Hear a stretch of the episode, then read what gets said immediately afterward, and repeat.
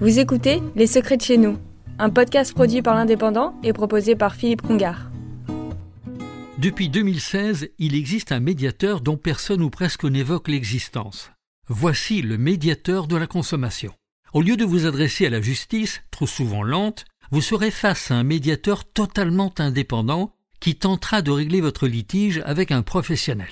Cette procédure est moins complexe et moins coûteuse car elle est gratuite aux frais des professionnels. Autre avantage, elle permet de renforcer la confiance entre les deux parties qui se verront.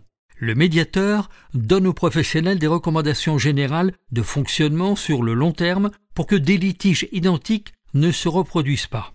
Pour l'année 2022, de grands objectifs sont prévus pour les médiateurs de la consommation.